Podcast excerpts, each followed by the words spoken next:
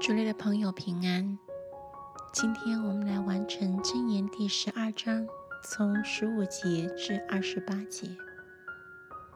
愚妄人所行的，在自己眼中看为正直；唯智慧人肯听人的劝教。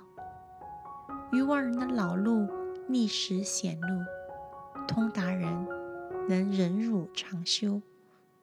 说出真话的显明公义，做假见证的显出伪诈，说话浮躁的如刀刺人，智慧人的舌头却为医人的良药，口吐真言永远坚立，舌说谎话只存骗食，图谋恶事的心存伪诈，劝人和睦的。便得喜乐，一人不遭灾害，二人满受祸患。说谎言的嘴为耶和华所憎恶，行事诚实的为他所喜悦。通达人隐藏知识，愚昧人的心彰显愚昧。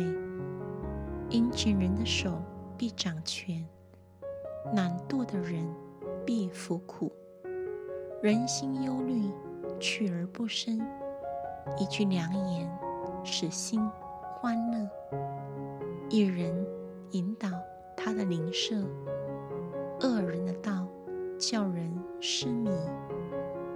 懒惰的人不考打猎所得，殷勤的人却得宝贵的财物。在公益的道上。有生命，其路之中并无死亡。